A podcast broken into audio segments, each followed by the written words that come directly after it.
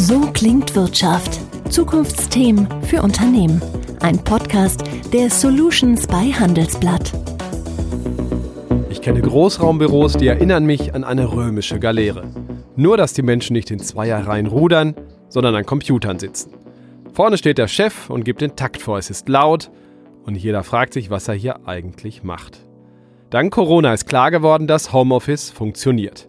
Und dass es kein Büro braucht, um die Effizienz und Effektivität von Mitarbeitern zu kontrollieren. Die Erkenntnis des Jahres lautet, Wissens- und Büroarbeiter brauchen nicht mehr an fünf Tagen pro Woche im Büro zu erscheinen. Remote Working ist der neue Schlachtbegriff. Viele Unternehmen bereiten sich nach den Sommerferien auf das New Normal vor. Also dass Mitarbeiter an einigen Tagen pro Woche im Büro sind und an den anderen von zu Hause aus arbeiten. Doch dafür braucht es ein paar Dinge und genau darüber sprechen wir heute hier bei So klingt Wirtschaft. Herzlich willkommen dazu. Mein Name ist Thorsten Giersch.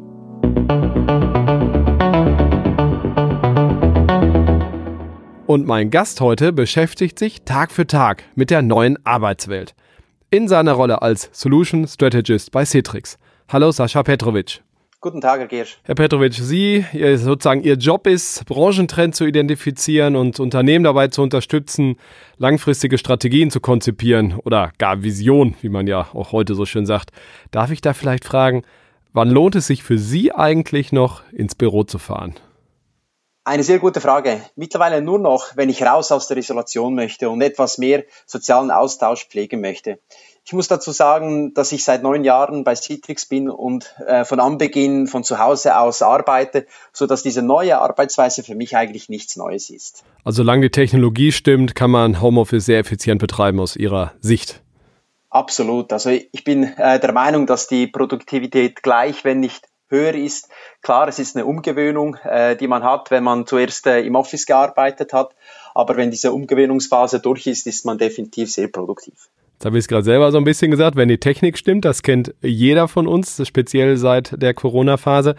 Citrix aus den USA, ein Softwareunternehmen. Praktisch alle großen Firmen in den USA benutzen Citrix-Produkte, aber auch in Deutschland immer mehr. Nur man merkt es vielleicht oft gar nicht. Was macht Citrix eigentlich genau? Also unsere Kernaufgabe ist es, eine sichere und effiziente Arbeitsplattform zu liefern und dies unabhängig von wo der Benutzer arbeitet. Das heißt, einfach ausgedrückt, wir ermöglichen den Benutzern auf ihre Desktops, Applikationen, Daten oder sonstigen Inhalten von überall zuzugreifen. Und dabei ist es uns wichtig, dass die Experience, die die Benutzer im Office haben, auch gleich von zu Hause ist. Daher ist es aber auch wiederum naheliegend, dass die Anfrage halt in den letzten Monaten steil angestiegen ist, weil diese Aspekte die Remote Work Anforderungen erfüllen. Was bedeutet das ganz konkret, wenn ich zum Beispiel von zu Hause aus ins Intranet meines Unternehmens eingreifen will, dass das funktioniert? Also Ladegeschwindigkeiten oder welche Beispiele fallen Ihnen da ein? Also sind äh, viele Aspekte. Im Endeffekt, wenn ich das jetzt aus der IT-Sicht äh, betrachte, ist natürlich Sicherheit an erster Stelle. Äh, in unserem Konzept ist es so, dass die Daten eigentlich das Rechenzentrum nicht verlassen. Wir transferieren eigentlich nur die Bildschirminhalte äh, aus dem Rechenzentrum zum Benutzer und die Daten bleiben eigentlich immer im Rechenzentrum. Auf der anderen Seite, aus der äh, Benutzerbrille ist es aber so, dass wir sicherstellen, dass diese Experience gleich ist. Also das heißt, wenn ich im Office arbeite, äh, habe ich einen Desktop, habe ich meine Anwendungen. Wenn ich dann aber zu Hause bin, sieht alles eins zu eins identisch aus. Und das wiederum verhilft natürlich, dass der Benutzer äh, sich nicht umgewöhnen muss. Und äh, eine Umgewöhnung von solchen Sachen bedeutet das immer auch einen Reibungseffekt und einen äh, operativen Verlust. Also ein Stück weit äh, sorgt Citrix dafür, dass alles so funktioniert, wie es für uns eigentlich selbstverständlich ist oder sein sollte. Ist es aber ja oft nicht. Also was sind so typische ja, Dinge, die bei potenziellen Kunden oder Kunden, die Sie betreuen, noch nicht der Fall sind, wo Sie Verbesserungspotenzial sehen? Vielleicht ist das ja auch gerade zuletzt sehr, sehr viel mehr aufgefallen in der Corona-Zeit. Es ist so, äh, wenn man natürlich die richtigen Technologien bereits im Einsatz hatte, äh, wird man eigentlich keine bis wenig, wenige Umstellungen erlebt haben. Das ist aber der Optimalfall. Äh, wenn man aber die notwendigen Mittel und Werkzeuge nicht hatte, ja, dann haben wir, sehen wir eigentlich definitiv einen großen Einfluss auf die Infrastruktur, auf die Sicherheit, aber auch auf die betrieblichen Prozesse. Ähm, das ist natürlich wieder IT-Experience, aber wenn wir auf den Benutzer betrachten, ist das natürlich auch für den Benutzer so, dass er eine äh, Umgewöhnung hat. Nun, Umgewöhnung gibt es für viele Unternehmer, also Mitarbeiter, auch jetzt nach den Ferien. Einige Bundesländer haben ja jetzt gerade schon Ferienende, bei anderen kommt es in den nächsten Wochen.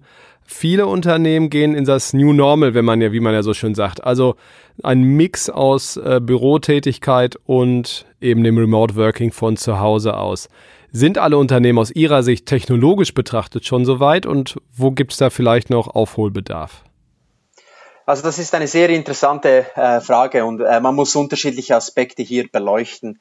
Äh, zum einen ist es so, wir haben, wir fokussieren uns mittlerweile auf den Begriff the next normal, weil the new normal heißt eigentlich wie, dass wir ein Endstadium erreicht haben oder erreichen werden.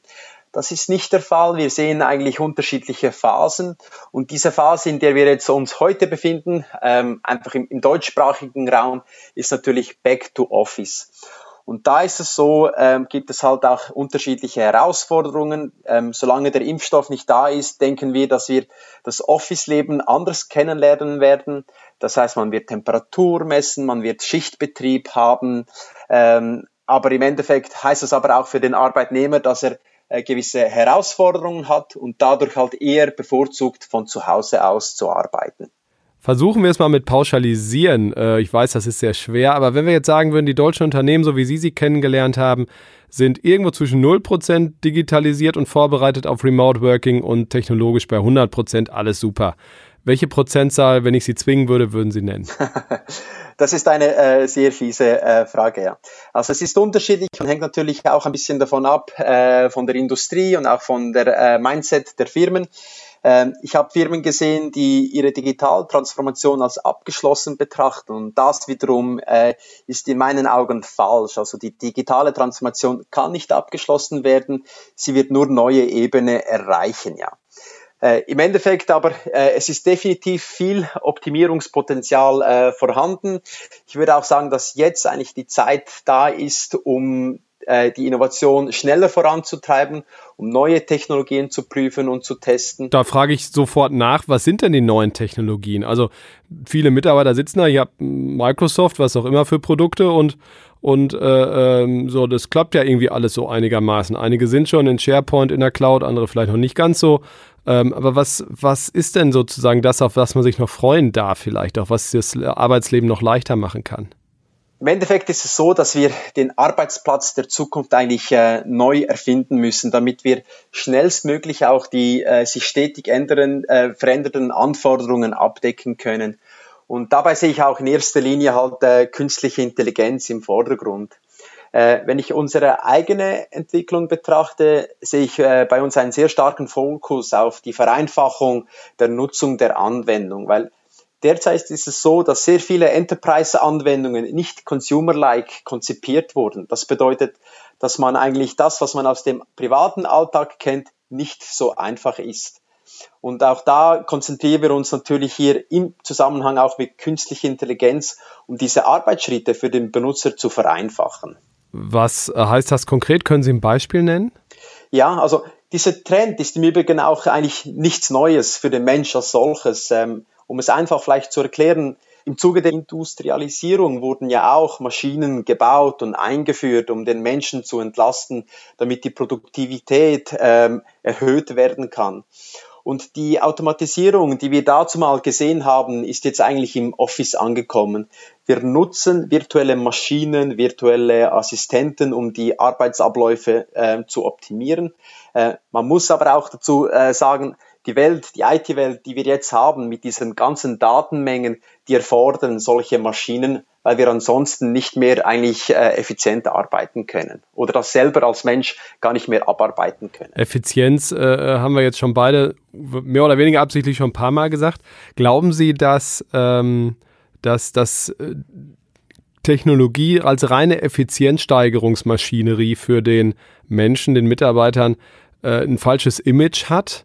Oder ist es nicht einfach so, dass es äh, Dinge erleichtert und uns mehr Raum gibt für, ja, vielleicht auch mehr Freizeit am Ende des Tages, aber vor allen Dingen auch mehr damit kreativer zu arbeiten, weil gewisse Dinge schneller gehen. Also wenn ich nicht, nicht so viel Sanduhr sehe, habe ich natürlich auch mehr, mehr Luft am Ende des Tages, um entspannt auch mal nachzudenken und auf eine neue Geschäftsidee zu kommen. Steile These vielleicht, aber was würden Sie sagen? Also der Angestellte arbeitet effektiv, wenn er so arbeiten darf, wie er sich das wünscht. Ja. Das heißt, auf der einen Seite ist halt, ähm, dürfen wir als IT oder als Unternehmen eigentlich keinen Zwang mehr mitgeben oder keine Vorgaben mehr mitgeben, sondern der Mitarbeiter muss eigentlich flexibel sein. Und das eine ist halt wirklich in der Arbeitsgestaltung, das heißt äh, von wann bis wann der, äh, der Mitarbeiter arbeitet, äh, wie er arbeitet, aber natürlich auf der anderen Seite auch, welche Mittel er nutzt und welche Technologien er dafür verwendet. Wir nutzen Innovation und neue Lösungen, um sich von alten, ineffizienten Prozessen lösen zu können.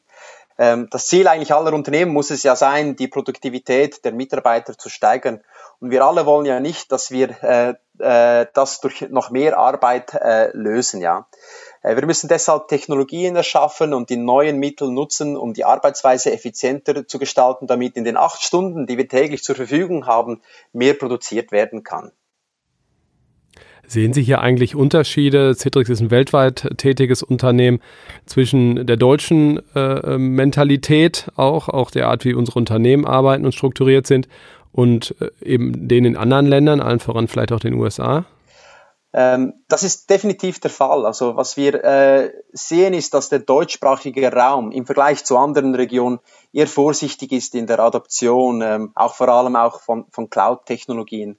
Wir haben zwar in den letzten Monaten eine starke Öffnung gesehen. Ähm, wir sehen auch das äh, äh, explizit in dieser Phase. Ja, wir denken, dass jetzt eigentlich auch der ideale Zeitpunkt ist, äh, um solche neuen Technologien zu erproben, um zu verstehen, wo Cloud weitere Vorteile und Mehrwerte dem Unternehmen liefern kann. Also es ist natürlich jetzt auch ein bisschen mehr Innovationsmut gefordert. Mehrwert für Unternehmen heißt vielleicht auch, dem Fachkräftemangel zu begegnen, der ja doch eine große Rolle spielt. Nicht alle Firmen, ich denke da an viele Weltmarktführer im mittelständischen Bereich, Milliardenunternehmen, was den Umsatz angeht, haben ein Fachkräfteproblem, sitzen auch nicht in großen Städten.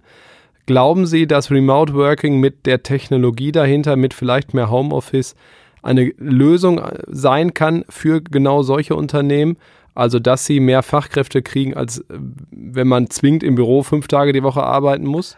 Absolut. Also ich meine, für einen äh, Arbeitgeber macht es ja eigentlich, spielt es eigentlich keine Rolle, wo der Arbeitnehmer arbeitet in einem Remote-Work-Ansatz. Also äh, ich kann mein, mein Head Office in München haben, kann aber meine Mitarbeiter in Düsseldorf beispielsweise äh, zu Hause haben.